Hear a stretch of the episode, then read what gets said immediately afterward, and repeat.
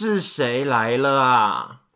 娘娘来了，娘娘来了，娘娘来了。我是张杰克，杰克娘娘在这里跟大家请安。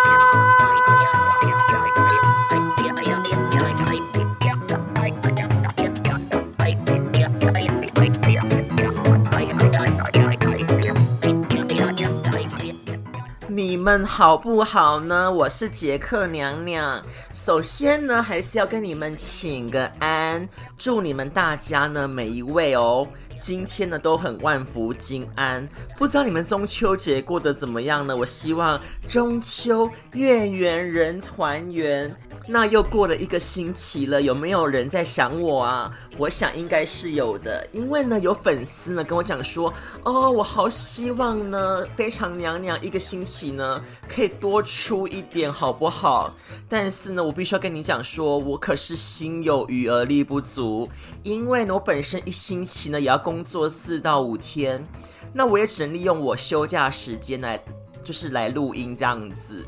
那我尽量的一星期呢会出一集，好不好？那同时呢，我也谢谢呢这位粉丝的关心哦，有粉丝真的好开心哦。而我呢在想说呢，要不要来成立一个 FB 的粉丝专业？我真的有在想这个问题耶，或者是呢把我这个录音的档案呢上传到 YouTube 上面，因为我想说呢，大数大多数人呢应该也比较习惯用 YouTube 来收听啊，这是我的猜想哦。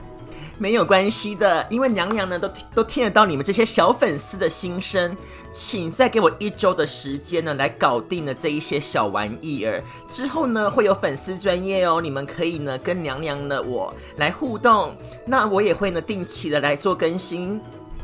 喜欢使用 YouTube 的朋友们呢，也可以到 YouTube 上面来收听的，欢迎支持。但是呢，请给我一周时间，我下一集呢一定会告诉你们大家的，请耐心等待，因为呢我已经很努力的在制作了。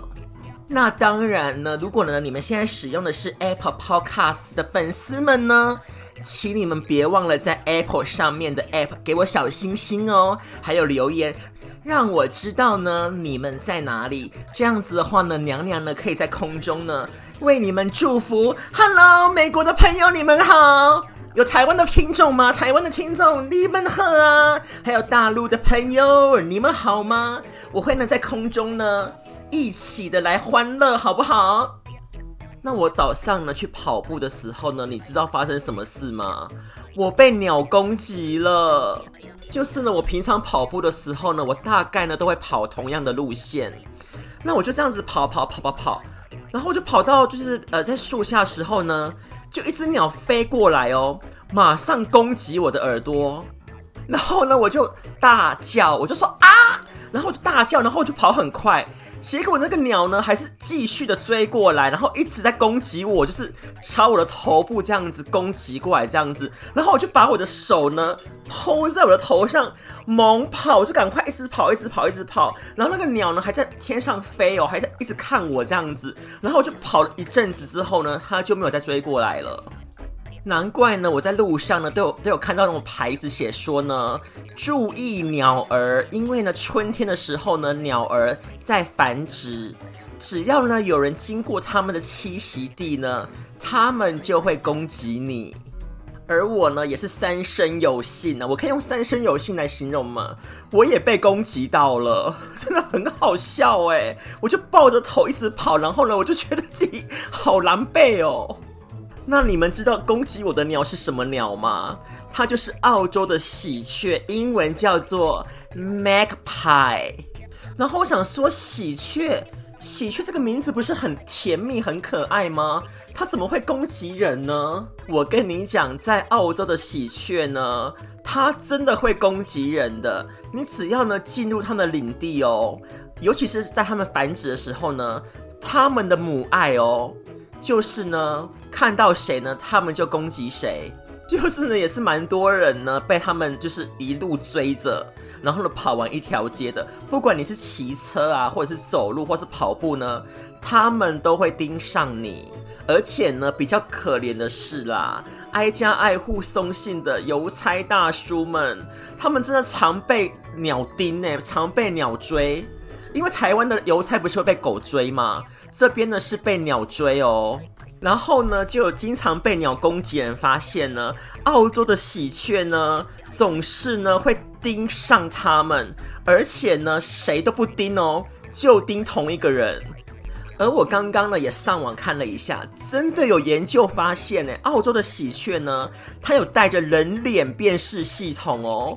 我的天哪，这个不是智慧型手机才有的功能吗？原来呢，澳洲的喜鹊呢，就是人脸辨识系统的始祖呢。你们一定很好奇，对不对？赶快，我来念这一段给你们听。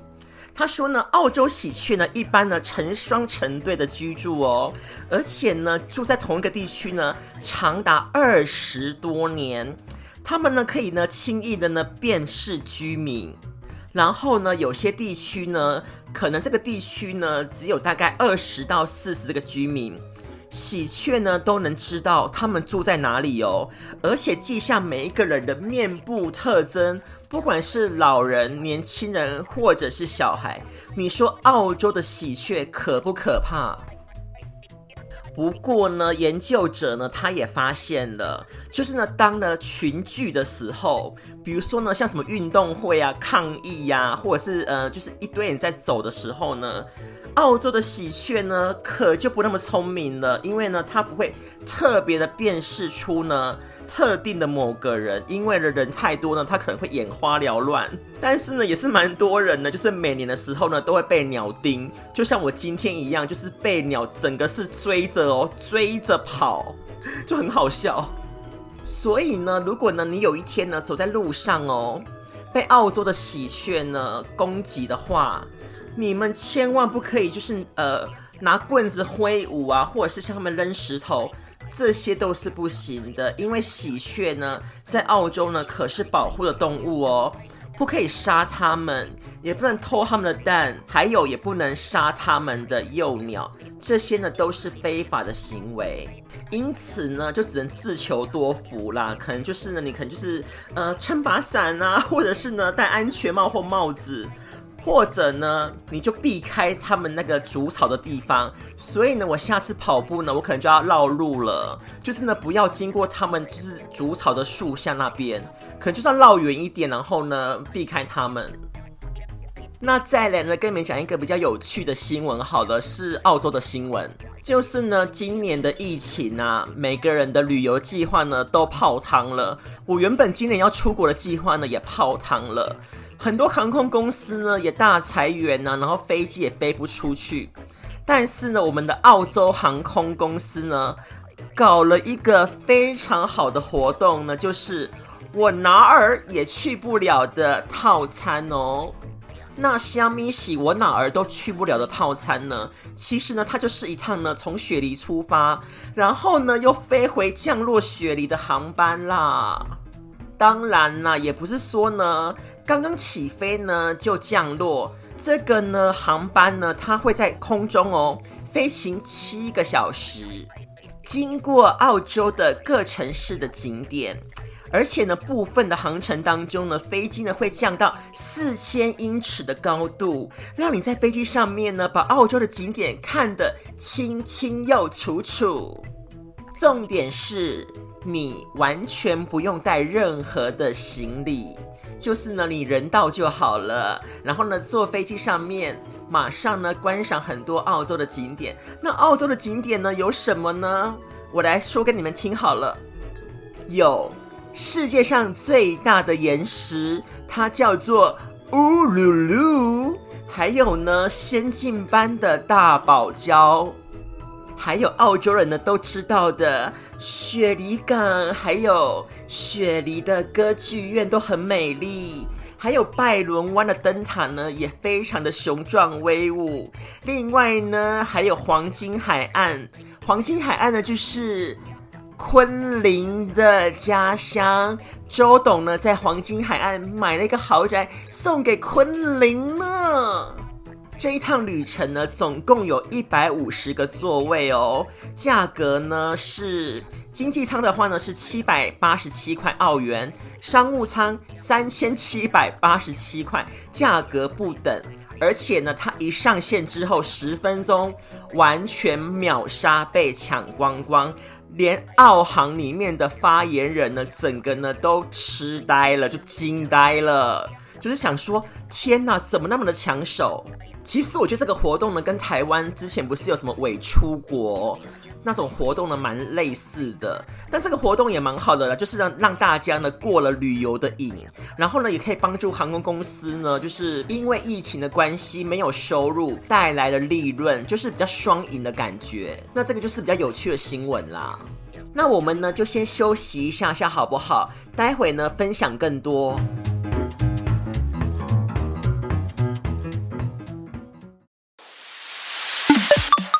剪不断呀，啊理还乱。欢迎你来到亮亮的极简世界。这阵子呢，我在整理我的衣柜，因为呢，有在收购二手衣的那个机构呢，就是他们呢会放一个呃很大的红色塑胶袋呢，在你的信箱里面。那你可以呢，把你就是想要捐的，比如说衣服啊、裤子或者是鞋子，还有可以用的浴巾、毛巾呢，只要在那种良好的状况之下呢，都是可以放进这个红色的塑胶袋当中。然后呢，在他们指定的日期当中呢，你呢就把这个红色的塑胶袋呢放在信箱旁边，那他们就会过来收了。那我想要跟大家分享的是呢，做极简哦，你必须要有狠心的能力。因为呢，我在整理我衣柜的时候呢，我有看到呢几件比较好的衣服，就是质量比较好的名牌的衣服呢，是我那时候蛮瘦的时候买的。那因为呢，我现在呢发福了，所以之前买的那一些很昂贵的衣服呢，都穿不下了，然后裤子也是很紧绷这样子，所以我想说呢，到底要怎么办呢？然后呢，我我就想说呢，这个到底要干嘛？就是我要留着吗？还是把它捐出去？我在那边。很两极，说到底要留着还是要捐？要留着还是要捐？最后呢，我就下定决心，我就把它们呢全部放进这个红色塑胶袋当中。同时呢，我也领悟到了断舍离呢，真的是需要一点点狠心的存在，不然呢，在这个断舍离的过程当中呢，一定会很挣扎的。唯有狠心呢，你才可以把断舍离呢做得更彻底，不是吗？那我们就来讨论一下“狠心”这两个字好了。当然，叫你狠心呢，不是说叫你很冷血啦。这一个狠心呢，在断舍离的过程当中呢，说白话一点呢，就是放下。其实呢，如果呢你想要用在你的人生的过程当中呢，把你的人生呢过得很好呢，那你就要懂得哦，什么时候该狠，你就要狠。举一个例子好了，你就是要放下过去，因为呢，每个人呢都有不好的过去。像我呢，娘娘自己本身也有不好的过去啊。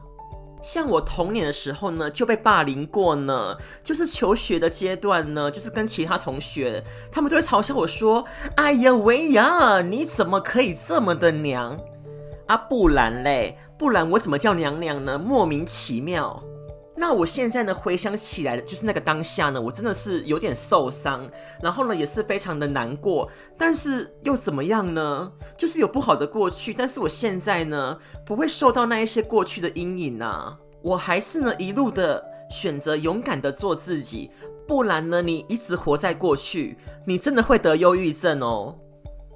那要如何呢？将狠心这两个字用在极简上面。我现在呢，又要叫你想一件事情，就是你自己想一想，你有没有在买一个东西，然后这个东西呢，很多年都没有在用了。你自己看一下，你身边有没有这样的东西？一定有的，你不要骗我，真的会有。像呢，我现在呢，就想到一样呢，我之前买了一个东西，就是呢，保温，然后又非常高级的便当盒，已经大概很多年都没有用了。而我当初呢买这个便当盒的时候呢，是因为呢我自己想要带便当去上班吃，但是呢之后呢就是因为蛮懒的，所以呢也没有用了。然后呢，现在就放在厨房这边。那每次呢，看到这个便当盒的时候呢，我就会告诉自己说：“哎，我可能有一天还是会用到啊。”于是呢，我就一样把这个便当盒呢炖在那边，就炖在厨房那个呃储藏柜里面。还有呢，麦克呢，他们家呢其实蛮大的啦，就是有楼上跟楼下两层，那下面的那一层呢的东西呢，真的是。夸张到的拥挤的程度哦，就其中呢，它有一个书柜，就书柜还蛮大的，就堆了一大堆的杂志。因为呢，他很爱就是做园艺，所以呢，他之前呢买了很多那种园艺的杂志，大约哦有快到五百本，真的没有在骗你们。而且呢，是一九九零年那个时候订的，因为他有订杂志一大堆。然后呢，我就问麦克说。你为什么还留着这个杂志呢？这个杂志这么旧了，那你还会看吗？结果呢，他回答我说：“有一天我还是会把它拿来看的。”然后我就说：“Are you serious？真的假的？你看，就活生生的例子，就是呢，很多人都会说：‘哦，有一天我一定还会用得到。’结果呢？”有一天，这三个字呢，其实呢很容易呢变成我们囤积东西的理由。那我刚刚说了嘛，就很多东西呢，你好几百年都没有用了，你就把它堆在那边，然后慢慢的呢，这些东西呢就会花很多的时间去清啊跟打理。而每一次呢，你在大扫除的时候呢，你都会花很多的时间去想说，诶，这个东西呢，我是要放在这里呀，还是放在那里？就是呢，你从来没有想着说呢，这些东西呢，你其实呢是可以舍弃的。然后呢，内心戏呢，其实还蛮会演的。你就在那演说，哎，这个东西呢，我到底要丢还是不要丢啊？然后就一直在那想想想想想想想非常的久。但是呢，你知道吗？这些呢，都在浪费我们的时间跟精力哦。那娘娘呢，要跟你们说呢，其实呢，我们要做呢舍弃这些东西的决定呢，就是呢，你千万不要想说，哦，我花了好多钱去买它了，也不要想说，哎，我以后呢还用得上吗？OK，我现在呢，请你哦，把你花的钱跟时间都忘记，都忘记，你想一想哦。如果这些东西呢，现在呢还在商店当中，你看到你还会买吗？我跟你讲，如果我现在去逛街呢，看到这个保温的便当盒，我是绝对不会买的。但是呢，如果呢你觉得你会买，那就表示呢这个东西呢你还会用得到。那这个东西呢，就请你呢可以把它留下来。那如果呢你不会买哦。如果你的答案是不会买的话，就像我刚刚说的，我不会再买那个便当盒了。那请你呢就把这个东西，你可以把它送出去或捐了。所以呢，我也把这个便当盒呢，跟我这些衣服啊，还有裤子呢，就不要东西呢，放在呢这个红色的塑胶袋里面呢，就把它给捐了。不然的话呢，这些呢你不会用到的东西呢，你放在家里面哦。你们的家呢，只会变成仓库，而不是一个家。那你的工作呢，就是储存员跟打理东西的员工，你就花好多的时间哦，在整理这些东西而已。所以呢，娘娘呢，想要请你们大家呢，看看哦，有没有什么东西呢，已经十几年没有用了。我们呢，先从小地方开始好了，比如说像你的浴室的抽屉啊，自己的衣柜啊，先看看，然后呢，你就列个表检视一下，就能给你一个准则好了。娘娘的准则呢，就是我要教你哦，你就以我跟现在来当做中心。OK，来来来来来，我我呢，你你就想说呢，这个东西呢，对我来讲有用吗？比如说像娘娘的例子好了，就这个便当盒，对我来讲还有用吗？当然是没有了，对不对？然后呢，讲到现在，就第二个就是现在嘛，现在这个东西我还会用吗？而且呢，你不能说呢，诶，这个东西呢，我将来会不会用？No No No，你必须要说，我现在会用吗？如果呢，这两个问题的答案呢都有不的话，就像我说的，保温便当盒呢，我是不会用的。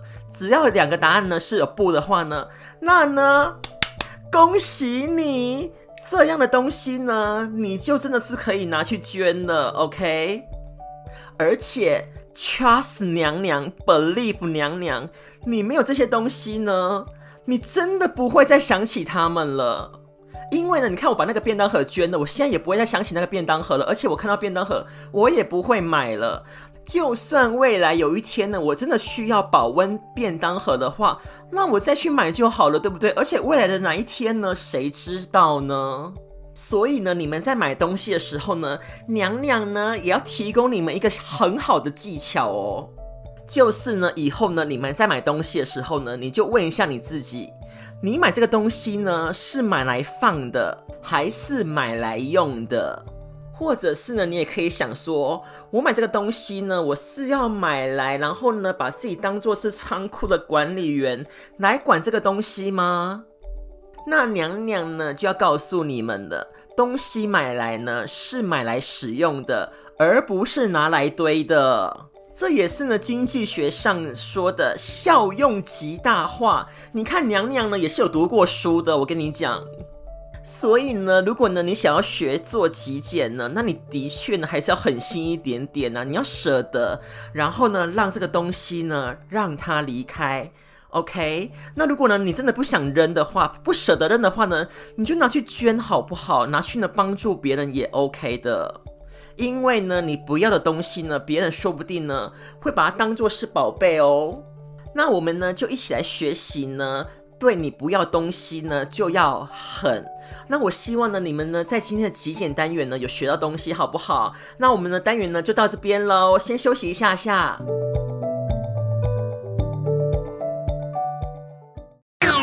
我喜欢螺丝，但我不是李奥纳多，我是张杰克。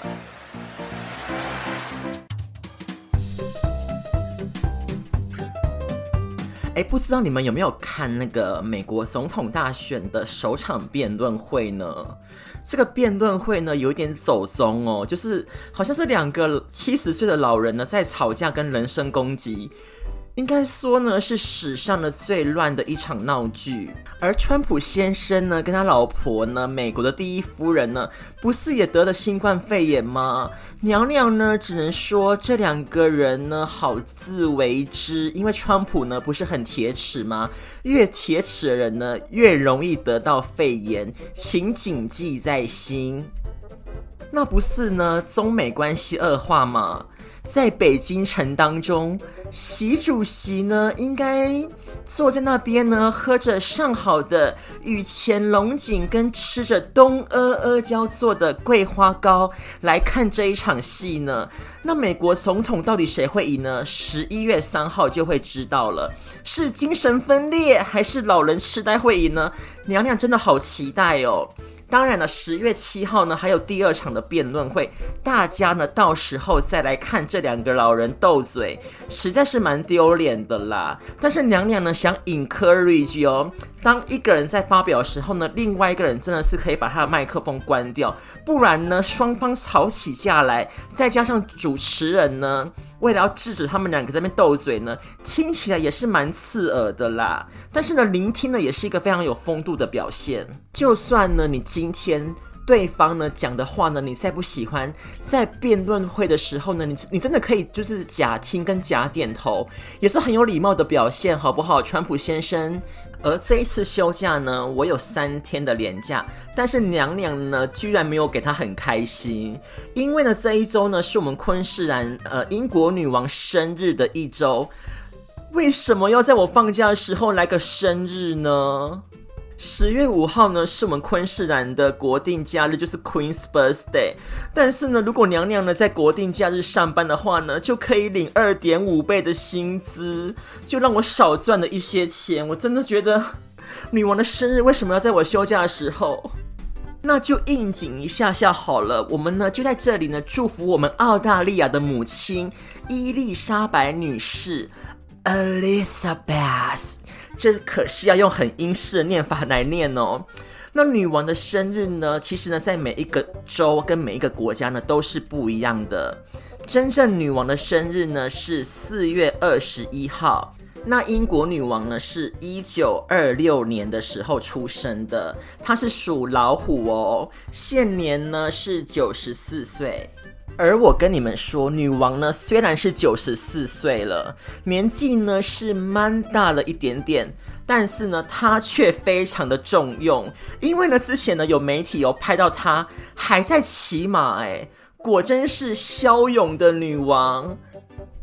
现在的英国呢，其实疫情呢也是蛮严重的。女王呢，她同时呢也是非常的担忧。但是呢，女王最近呢，她也是蛮心事重重的。那谁呢可以让女王头痛呢？这位让女王头痛的人是谁呢？她就是梅根小姐。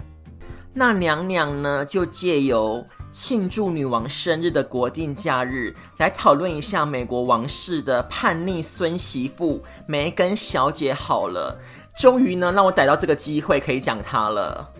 说到梅根小姐呢，其实之前的对她呢，真的没有什么感觉，就是呢普普的，然后感觉也是蛮 OK 的。但是呢，这几次她的拖戏演出，连身为宫中娘娘的我呢，真的看不下去了。就从梅根小姐呢跟哈利王子谈恋爱的时候，到结婚，然后又很快速的生小孩，到最近的动作呢，其实很多人在讨论呢，没有错。梅根小姐呢，她是一位就是很美国现代的女性。那个时候呢，哈利王子呢在跟他交往的时候，其实很多人呢是看好的哦，就觉得说他好现代哦，然后又好独立，又有自己的想法。最重要是呢，他是一位美国人，又是呢白人非裔的混血，就是有黑人的血统。那之前的梅根呢，也算是一个演员呐，就是在一个很有名的影集上面演出，对不对？然后呢，就觉得这个梅根小姐是蛮厉害的，而且呢，一切呢都是白手起家，就是从小呢就是跑龙套啊，然后演到呢女主角的角色，又给她成名了。所以呢，就很多人说：“哎呦，不得了了！我们的皇室呢，来了一个 modern woman，好现代的女性哦，好好哦，值得鼓励。”然后呢，几百年来哦，英国王室呢，来了一个非裔血统的来当哈利王子的老婆，终于有人呢来打破了这个传统。没有想到呢，梅根小姐还打破了。英国皇室一大堆人的眼镜，而且呢，还打破了皇室禁忌，带走了哈利王子，让我娘娘好伤心。从这一刻开始呢，这个女人就让娘娘非常的讨厌。因为呢，以前的哈利王子呢是非常开朗的，好阳光的，面对外面的人呢都非常的友善哦。但是呢，你们现在去看哈利王子。现在变得好阴沉哦，全部呢都是梅根小姐从中给我作梗。就是呢，我印象非常深刻的是呢，二零一八年的时候呢，哈利王子呢带着梅根来澳洲呢宣传哈利王子办的一个什么呃残障人士的运动会什么的，反正不重要。重点是呢，梅根小姐的心机呢真的是蛮重的，她马上呢宣布说她怀孕了。当时的哈利王子呢，非常非常非常的开心，然后呢，对着镜头呢，就是笑笑的，非常的有风度。但是现在看到他呢，完完全全不像是一个王子了。那我想要跟梅根小姐说的是呢，梅根小姐，我知道呢，你是一个现代的女性，你有你现在的想法，然后呢，你想要在你的人生当中呢做一些改变，但是。你太急了，你必须要慢慢来吧，不是吗？而且呢，你想说，我是一个很有名的明星，我今天嫁到英国皇室来，我不喜欢皇室的拘束生活，我要回去过我那样以前的日子，我就是要回去。哎，这位小姐，你以为皇室呢是你可以说要进来就进来，要回去就回去的吗？然后呢，你又说英国人呢对我呢有种族上的歧视，又说呢我是一个被宠坏的女人。然后呢，梅根小姐呢在接受媒体访问的时候给我大哭哦，她这样子说。可是怎么都没有人问我的身体如何，心里怎么样？哦。都没有人问我过得好吗？我承受很大的压力。真的假的？Really？我想请问一下梅根小姐，你穿戴的金银珠宝看起来真的好美丽，你哪里来的压力呀？还有梅根小姐，你说你很支持全球暖化、气候变迁，但是你自己却坐着私人飞机，看起来真的很 OK 啊！你真的非常的 OK 哦。那你又在那边哭说，Why no one ask me if I'm OK？梅根小姐，你哭什么哭啊你？你完完全全呢就没有搞清楚你自己，然后呢你自己一直把自己塑造成你是一个受害者。我的天哪！今天呢是你自己选择你要嫁进来王室的哦，真的是没有人要逼你。当初呢哈利王子呢叫你嫁给他的时候呢，你也可以说不要啊，我就是不嫁，就是不嫁，就是不嫁。但是。你想想看，你今天嫁进来的可是王室，是皇宫诶。那你也知道呢，皇宫里面呢，非常非常非常多的规矩。连娘娘我呢，当初入宫的时候呢，我都知道呢，宫中呢有宫中的宫规，就是呢每天呢都要跟皇后娘娘请安，然后呢要遵守很多的规矩。这些呢都是你要嫁入进来王室之前，你都是知道的。那娘娘呢？我也相信你今天呢，真的是为了爱你爱哈利王子的，所以呢，你才选择嫁进来英国王室。而且呢，你也不是傻子啊！你以前在外面闯荡那么多年，你有那么多的社会经验，你真的不知道你嫁入皇室这个东西是很不容易的吗？你嫁进来了。作为英国王室的一份子，你就要为英国皇室效力，不是吗？然后呢，奔走于各个的外交场合，你要推广的就是英国的文化。那当然呢，你一定会失去呢一部分的自由，这是没有话说的。然后呢，你也没有什么退休这样的选项。像英国女王呢，九十四岁了，她还是很努力的在工作。而梅根小姐呢，她又哭诉的说。我真的无法在这个工作当中获得成就感。皇室的要求好大好大，我都达不到目标。我只能说，梅根小姐，你知道吗？你是一个离过婚的女人哦，你可以嫁进来王室。女王呢，已经真的对你很好了，你不要再哭了。而且呢，你现在带着哈利王子走，你走得好远哦。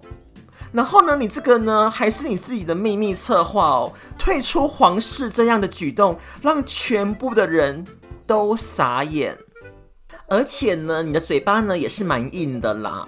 你就说呢，我再也不要靠皇室吃饭了，我也不拿皇室任何一毛钱。但是呢，你却跟哈利王子。以什么呢？以萨塞克斯的王室为名，你注册了上百项的商标权呢。而且梅根小姐你，你你还消费你的婆婆呢？就是呢，我非常爱的已故的戴安娜王妃呢。你还要拍她的纪录片，狂赚十亿美元，请问一下，你是什么意思？